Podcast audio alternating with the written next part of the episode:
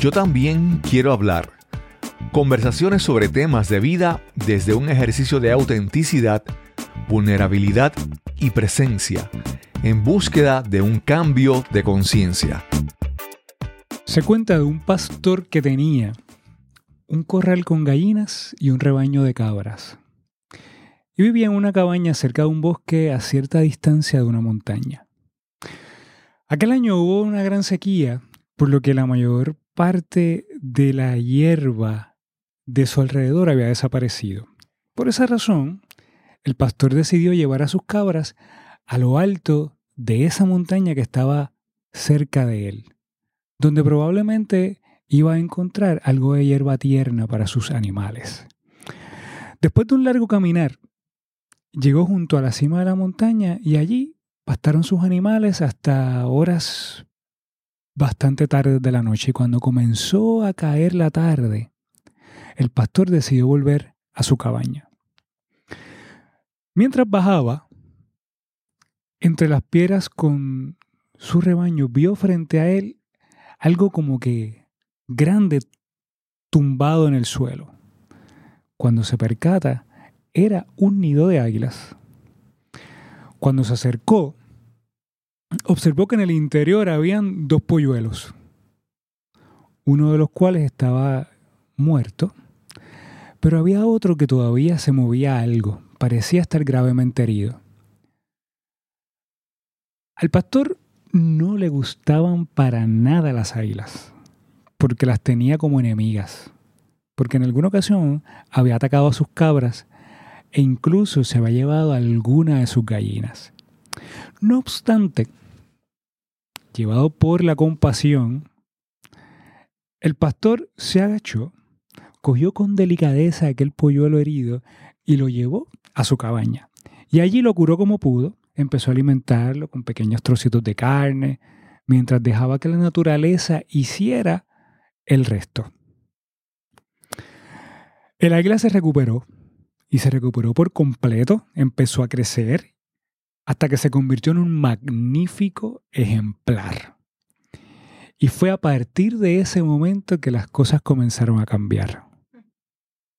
Aquel pastor que al principio estaba orgulloso por lo que había hecho, empezó a sentirse cada vez más y más inquieto con la presencia de aquel animal porque no dejaba de pensar y recordar aquellas imágenes en donde otros águilas habían hecho lo que habían hecho con su rebaño.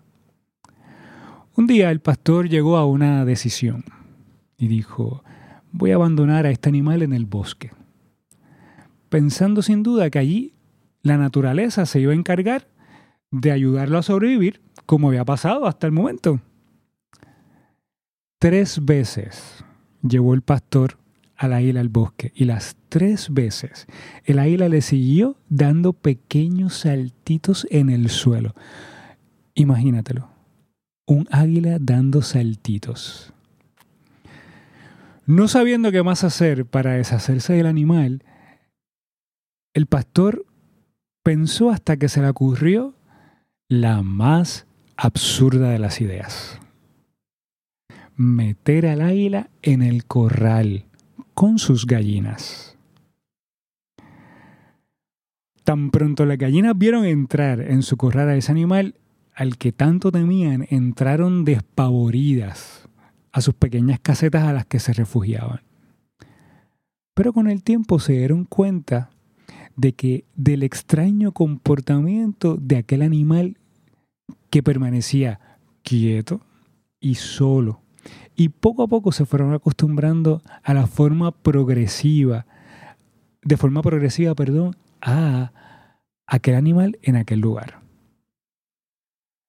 Los años fueron pasando y aquel águila se acostumbró a vivir como una gallina.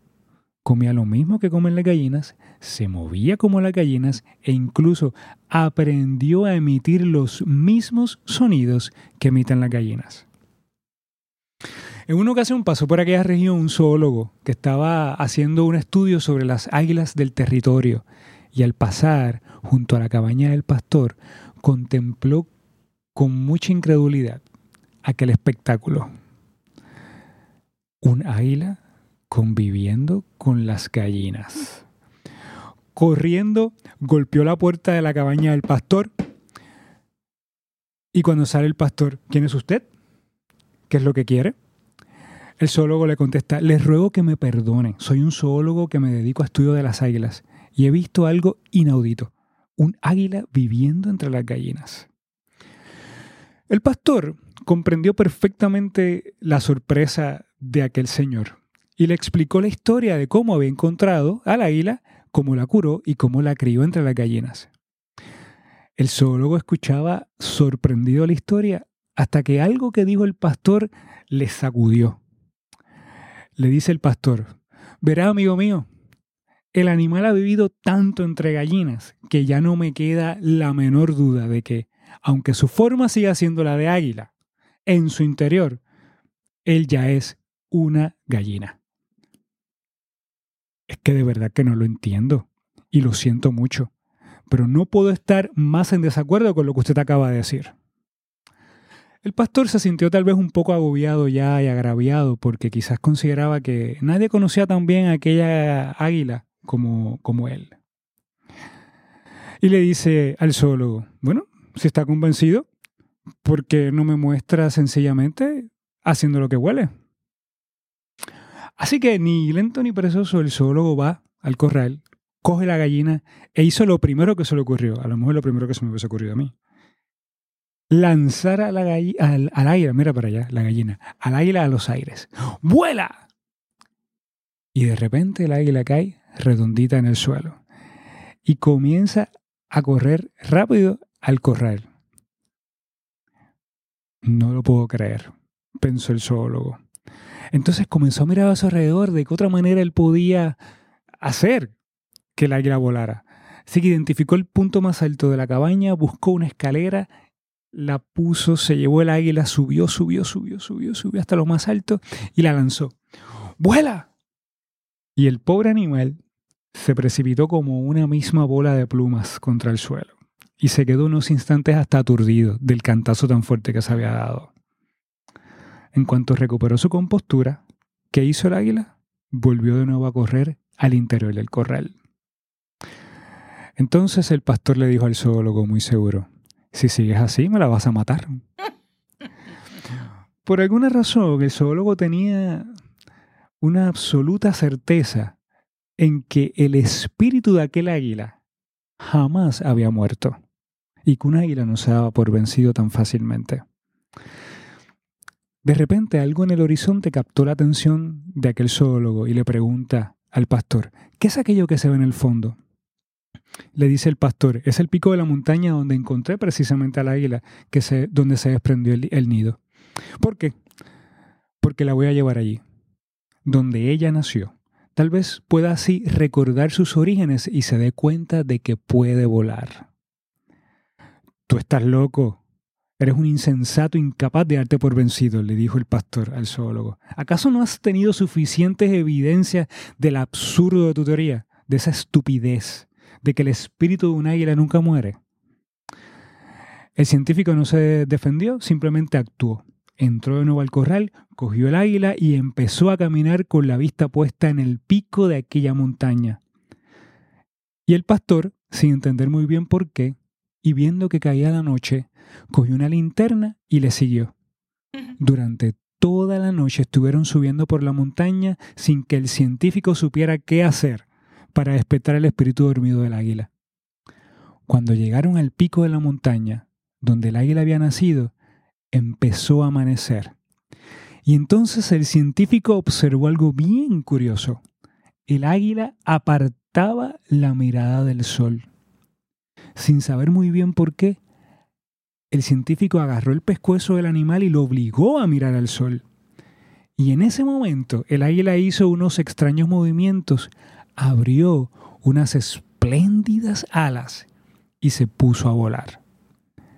Aquel día, el águila recordó quién era en realidad y recuperó su verdadera identidad, que no era de gallina, sino de águila. Ser quien quiere ser. Eso es lo que vamos a estar tocando en el día de hoy. Esta maravillosa historia la obtuve del libro Reinventarse del doctor María Alonso Puig.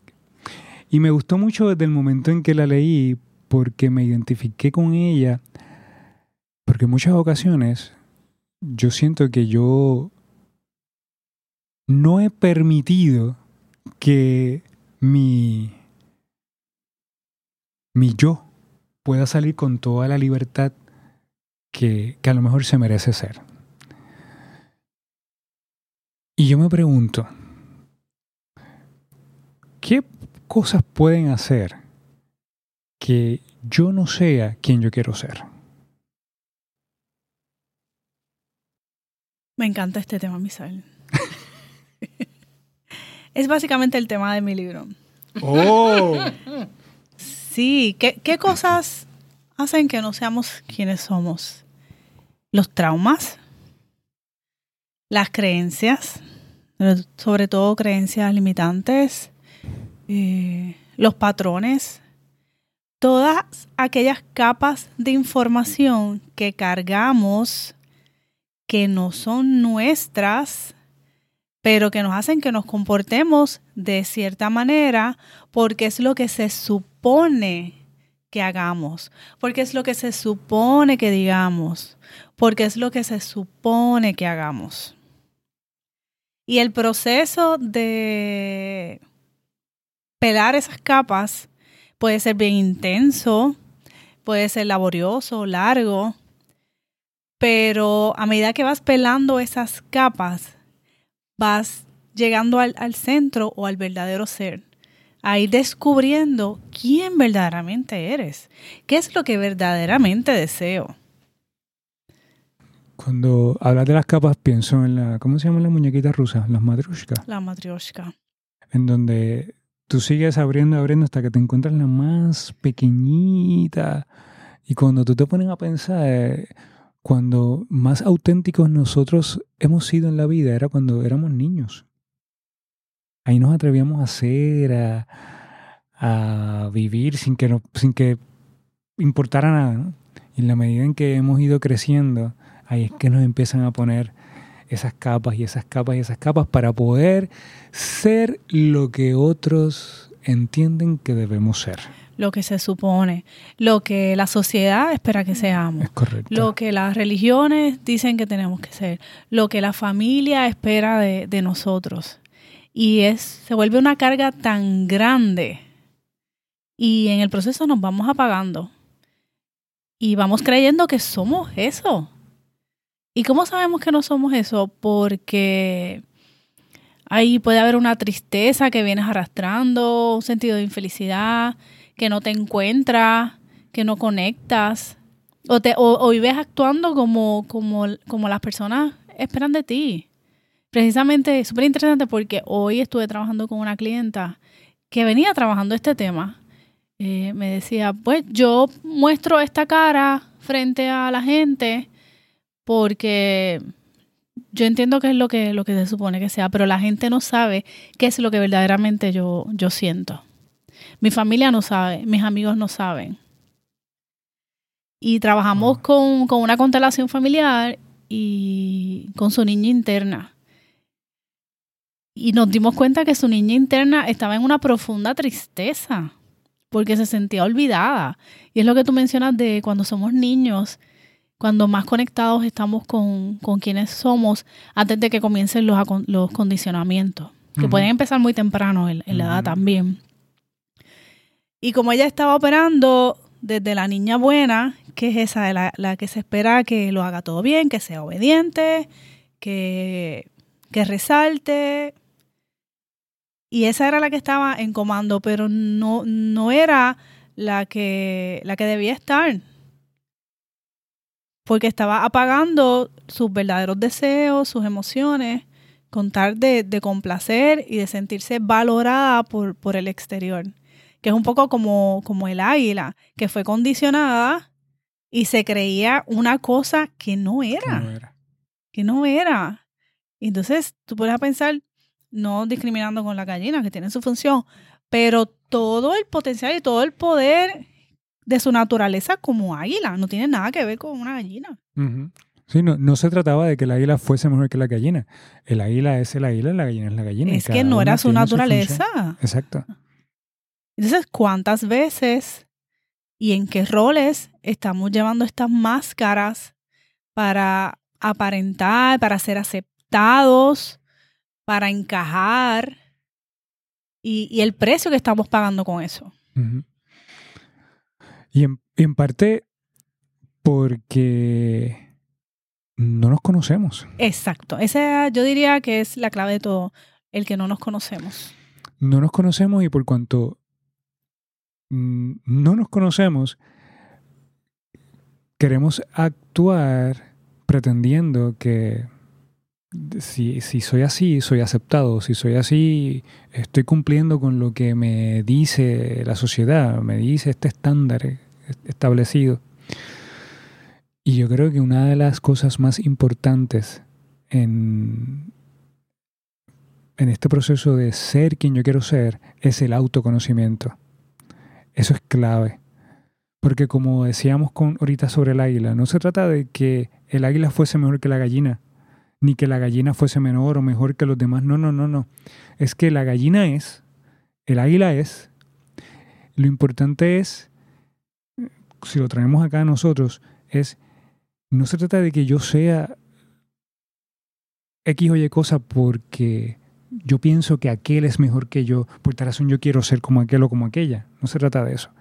Se trata de, de ser de la manera que a mí me haga sentir bien, que, que me, hacer aquello que me haga, me haga sentir feliz, como hablábamos en el episodio de bienestar y felicidad. Todas esas cosas que hacen y despiertan en mí ese sentido de bienestar. Se trata de ser auténtico y de ser coherentes con lo que sentimos, con lo que pensamos, con lo que hacemos y con lo que expresamos.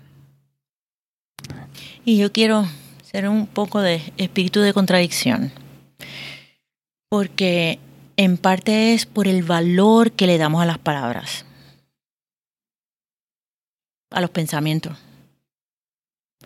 Y pensamos algo, creemos que es cierto, alguien nos dice algo, pensamos que es cierto.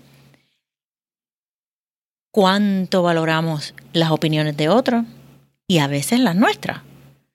Porque por alguna razón pensamos que nuestros pensamientos negativos son ciertos, pero los pensamientos positivos no. Eso para mí no me hace sentido. No, piensa positivo. Pero es que el peso, el peso que le damos a las palabras. Creo que era Sócrates el que decía que él no quería escribir nada porque una vez uno escribía algo, la gente se pensaba que eso era lo que era y no era nada más. Y las palabras son una herramienta, son necesarias quizás para etiquetar, pero no somos la etiqueta, nos confundimos con la etiqueta, con las palabras. El tema de la congruencia me gusta aquí cuando hablamos sobre ser quien quiero ser, porque en la medida en que yo soy congruente con lo que es importante para mí, más, más feliz yo puedo vivir, más en bienestar. Yo creo que algo esencial también para ser quien yo quiero ser es conocer realmente qué es importante para mí, qué es eso que mueve mi vida. Y cuán alineado yo estoy con eso que yo digo que es importante para mí. Y muchas veces lo que es importante para mí puede chocar con, mi entorno. Definitivo. Y ahí es que viene el miedo. Ese es el miedo principal. Sí. Ser diferente. Exacto. Hacerlo diferente, pensar diferente. Y hay que sacar espacios para nosotros identificar cuáles son esos valores que mueven nuestra vida. Y una vez yo lo identifique, si, si yo me doy cuenta de que no los estoy viviendo, comenzar a incorporar acciones que me lleven a mí a poner esos valores y esas cosas importantes para mí en acción. De manera que yo pueda ir poco a poco despertando ese ser maravilloso que vive dentro de mí, vive dentro de cada uno. Y tú hablas de identificar, y ese es el primer paso, darse cuenta pero muchas veces nos quedamos ahí. Eh, en, la parte racional. En sí, yo sé que esto no es lo que yo quiero, pero eh, aquí no es donde yo quiero estar, pero esta no es la relación que yo me siento feliz, pero. Entonces ahí hay un, hay un proceso que hay que hacer para pasar de ese darse cuenta a, hacerlo diferente. Y muchas veces tiene que ver con entrar en procesos de, de sanación, de sanar aquellas cosas que, me están haciendo perpetuar lo que no quiero. Yo tengo dos ejercicios si los quieren. Por favor. Y con esto, y con esto vamos a dar a nuestros amigos con estrategias para poder trabajar. Tengo dos estrategias. Primero, eso, eso mismo que tú quieres, frente al espejo o con una persona, lo puedes hacer. Frente al espejo tú te vas a mirar y vas a decir que tú quieres. Y va a ser constante que tú quieres que tú quieres. Si lo haces con una persona, es mejor, porque la persona te va a hacer la pregunta y tú vas a empezar a contestar. Esto se usa mucho en talleres de transformación y en talleres de cualquier tipo cuando, cuando hay grupos que desean hacer cambios, que desean reconocer los deseos individuales para ver cómo moverse a los deseos grupales. Esto es un excelente ejercicio para eso. Pero si no, no tienes la confianza de hacerlo con otra persona, Hazlo contigo en el espejo y escribe, escucha tus respuestas y escríbelas. Y hazlo por varios días. Los primeros días te va a dar trabajo porque vas a estar en la mente. Pero a medida que pasa el tiempo, que pasan los días, y si lo puedes hacer por más de dos o tres minutos, a medida que va pasando el tiempo, se van cayendo esas barreras del análisis y va empezando a hablar el corazón, que es lo que, lo que deseamos al final. ¿Doy el segundo? Por favor. El segundo, este es bien interesante, este lo descubrí en un, en un libro que después le traigo la referencia porque él, se llama Joe McKenna, pero no recuerdo el título del libro. Y él no es el único que habla de este ejercicio, por el contrario, mucha gente, especialmente artistas, personas, filósofos, personas que están en este camino del autodescubrimiento, todos los días vas a escribir, vas a contestar la pregunta ¿quién soy? Y es, esto es escribiendo, más que con el espejo, más que un ejercicio mental, este es escrito. Todos los días tú dedicas de 5 a 10 minutos a contestar esa pregunta, lo que venga para ti. Va a suceder lo mismo. Los primeros días vas a empezar con, con el análisis, esas primeras respuestas.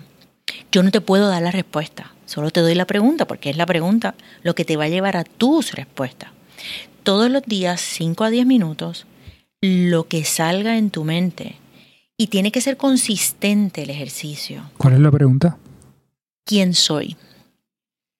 ¿Quién soy? Yo he visto, yo he visto ejercicios que han hecho otras personas que hacen una, que tienen una respuesta. Soy un libro verde.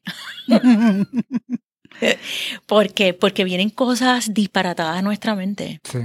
Pero la consistencia, el mantenerte en la pregunta, es. Claro, y viene un poco ahí de ir callando el cacareo mental.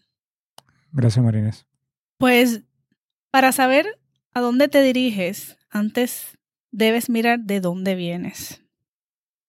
Y mi invitación es a que primero identifiques dónde estás en este momento. Escoge tres áreas que tengan mayor reto en tu vida. Puede ser relaciones, las finanzas, la carrera, la salud. Escoge algún área y define primero con honestidad contigo mismo dónde estoy. Y luego de identificar dónde estás, entonces escribe dónde verdaderamente quiero estar cómo de verdad me quiero sentir. Y desde ahí, pues, identifica qué necesitas para llegar a ese lugar. El conocimiento es poder, el autoconocimiento es más mayor poder. Pero no vas a llegar ahí si, si, si no entras en ese proceso que habla Marinés de, de cuestionarte, de adentrarte a escuchar las verdaderas, las verdaderas respuestas. Y si quieres entrar más en el proceso, puedes buscar mi libro, que ahí te guío. Sí, pero hay una página específica. Sí, mira, en, en el capítulo de ser la arquitecta de tu vida, ahí te dirijo directamente a hacer los ejercicios en las nueve áreas de empoderamiento para tu vida. Pero a través del libro te, voy guiando con diferentes eh, herramientas de sanación. No tenemos que convertirnos en nadie diferente a quienes ya somos. Lo que necesitamos es descubrir cuál es nuestra esencia. Y, descubrir qué hay realmente detrás de las palabras, como decía Marinés. Yo soy. ¿Quién eres? ¿Y quién quieres ser? Hasta la próxima. Yo también quiero hablar es un podcast editado por Kevin Reyes Ortiz, arte gráfico por Yesenia Rodríguez, producido por Cristóbal Colón para podcastingpuertorico.com. Si también quieres hablar con nosotros, te invitamos a que nos envíes una nota a nuestro email gmail.com Si no entiendes la dirección, te la escribiremos en las notas del programa.